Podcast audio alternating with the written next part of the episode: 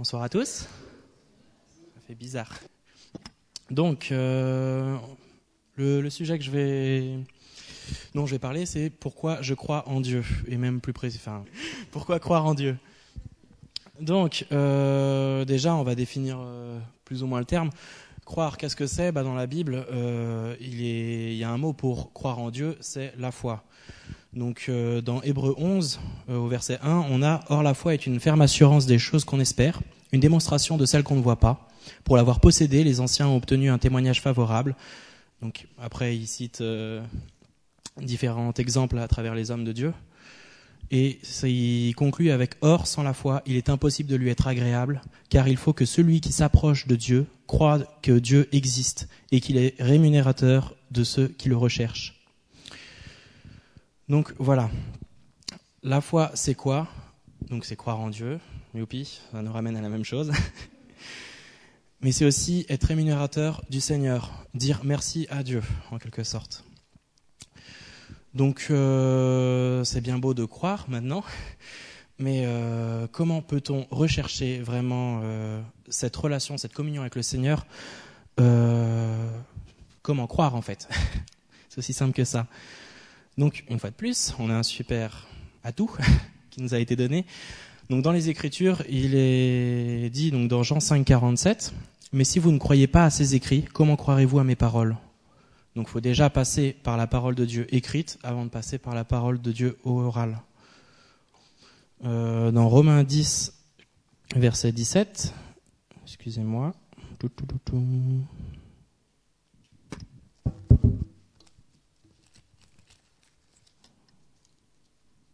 Pas si facile à une main en fait. Donc, voilà. Euh... Désolé. Ainsi, la foi vient de ce qu'on entend, et c'est ce qu'on entend, et ce qu'on entend vient de la parole de Dieu. Donc, euh, Paul dit euh, également que on ne peut pas croire sans rechercher d'abord la sagesse des Écritures. Donc après, on va enfin voir pourquoi je crois en Dieu, pourquoi croire, quels sont les avantages dans notre vie euh, de tous les jours. Comme bon, il faut bien quand même avoir un avantage. pas grave. Euh, dans Matthieu chapitre 7, verset 7, donc ce verset il est très connu, demandez et l'on vous donnera, cherchez et vous trouverez, frappez et l'on vous, et l'on vous ouvrira. Donc là, c'est dit ni plus ni moins, demandez, vous recevrez. Mais c'est c'est tout. Enfin, c'est même pas exprimable. Le, Seigneur va s'occuper de votre cas personnel. On a chacun des besoins différents et pourtant, lui, il va répondre à chacun de vos besoins, quels qu'ils soient. Même si vous avez l'impression que vous êtes trop petit, même si vous avez l'impression que il, il a aucun intérêt à s'occuper de votre cas précis. Eh ben, à travers cette parole, il dit demandez, vous recevrez, cherchez, vous trouverez. C'est beau. il n'y a que ça à dire. Hum, encore désolé. Éphésiens 6, verset 16. Je crois que je vais le micro deux secondes.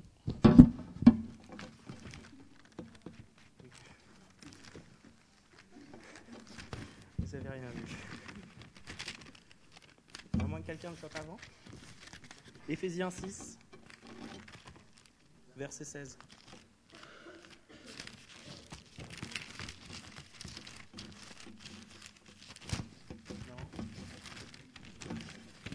Yep, bah je l'ai. Euh, désolé. C'était bien ça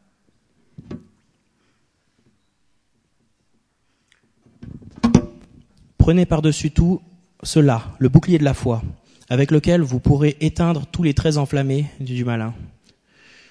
Donc là, dans ce passage, le Seigneur parle des différents objets de l'armure spirituelle qu'il nous donne en quelque sorte. Et là, précisément, il parle du bouclier de la foi. Encore une fois, la foi, du coup, c'est quoi? On revient. Croire. Si vous croyez en Dieu, il vous donne un bouclier qui permettra, donc il dit, euh, d'arrêter tous les traits enflammés qui viennent du malin. C'est-à-dire qu'une fois de plus, dans chacune de vos vies, chacun de vous, quelles que soient les difficultés, quels que soient les problèmes, vous avez un bouclier pour les contrer, vous avez un bouclier pour les arrêter. et ça qui vient directement de Dieu. Encore une fois, c'est pas magnifique. Donc c'est également dit que il y a une notion. J'en ai plus besoin, je crois que je vais de la rendre avant de faire des dégâts. Il y a une autre notion qui est dans la Bible, c'est le salut. Pourquoi croire? Parce que Dieu peut nous sauver. comme l'a dit Déborah, à la croix, il a payé pour tous nos péchés. Donc Romains 19, il dit, si tu confesses de ta bouche le Seigneur Jésus, et si tu crois dans ton cœur que Dieu l'a ressuscité des morts, tu seras sauvé. Car c'est en croyant du cœur qu'on parvient à la justice, et c'est en confessant de la bouche qu'on parvient au salut. Selon ce que dit les Écritures, quiconque croit en lui ne sera point confus.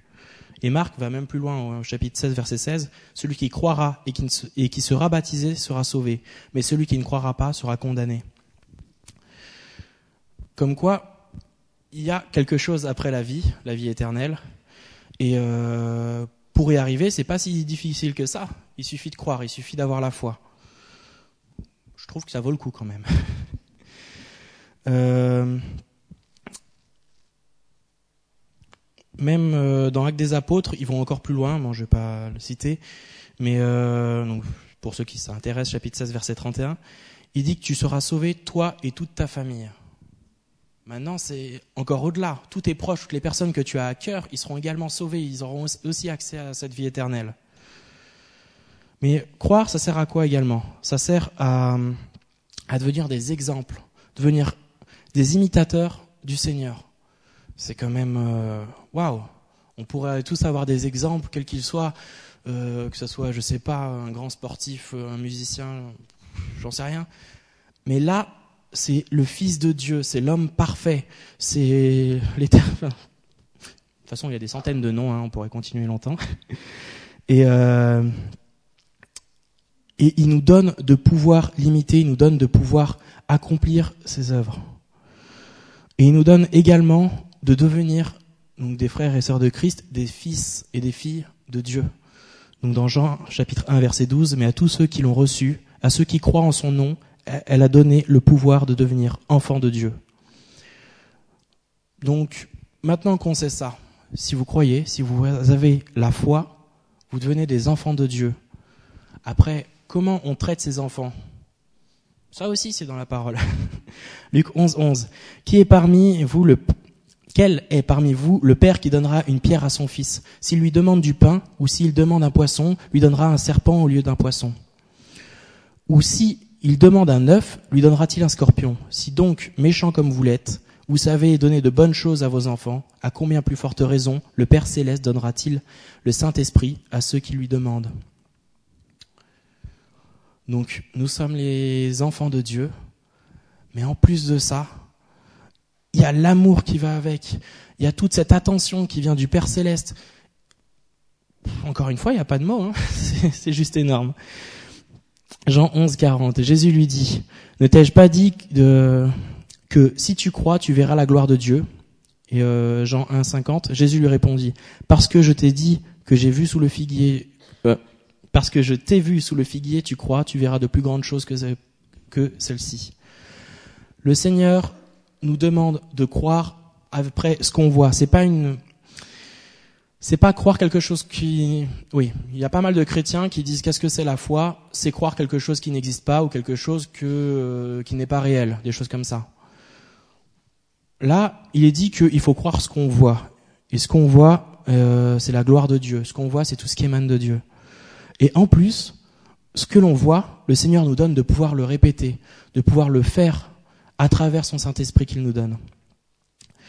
Après, j'imagine que vous connaissez tous un grand penseur euh, il y a à peu près un siècle, Albert Einstein. Je ne sais pas si vous êtes au courant, mais il était juif et croyant. Il croyait également à Jésus. Pendant des interviews, il a dit des trucs très sensés, des choses, trucs. Tout individu réellement passionné par l'évolution de la science est convaincu de la présence d'un esprit derrière les lois de l'univers, un esprit bien supérieur à celui de l'homme, et devant lequel on doit se montrer fort humble. Là, il dit ni plus ni moins, tout ce qui existe, c'est tellement grand, il y a forcément quelqu'un qui a prévu tout ça, il y a forcément un Dieu derrière. On lui a même posé la question s'il croyait en Jésus-Christ. Il a répondu, répondu, sans doute, personne ne peut lire les évangiles sans éprouver la présence réelle de Jésus, Sa personnalité ressort de chaque mot. Euh, là, on retourne au début. Comment croire Eh ben, il faut d'abord passer par les Écritures. Il faut d'abord passer par la parole directe de Dieu avant de pouvoir l'écouter directement, avant de pouvoir agir avec lui. Moi, je trouve qu'il était vraiment sensé quand même. Donc maintenant, croire, oui. Il y a plein de promesses dans la Bible. C'est toutes ces promesses montrent que c'est bien plus que réalisable, que c'est pour chacun de, chacune de nos vies, chacun de nos cas, chacun de nos problèmes. Tout ça peut être résolu par la foi. Donc maintenant, on peut également. Donc, euh, excusez-moi deux secondes. Euh... 2 Pierre 3.9 Le Seigneur ne tarde pas dans l'accomplissement de la promesse comme quelques-uns le croient, mais il use de patience envers nous, ne voulant pas qu'aucun périsse, mais voulant que tous arrivent à la repentance.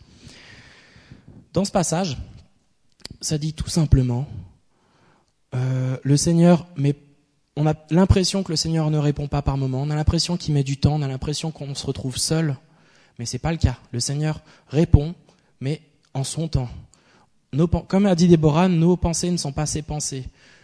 C'est exactement ça. Donc, croire, des fois, ça peut paraître difficile comme on n'a pas le retour. On, a l'impression d'être, de croire en quelque chose qui, qui, n'est pas là, qui est loin de nous. Et pourtant, la parole nous dit bien qu'il faut persévérer et qu'il faut chercher plus loin. Il faut continuer à garder justement cette foi pour pouvoir euh, recevoir ces réponses, recevoir euh, tout ce qui émane du Seigneur.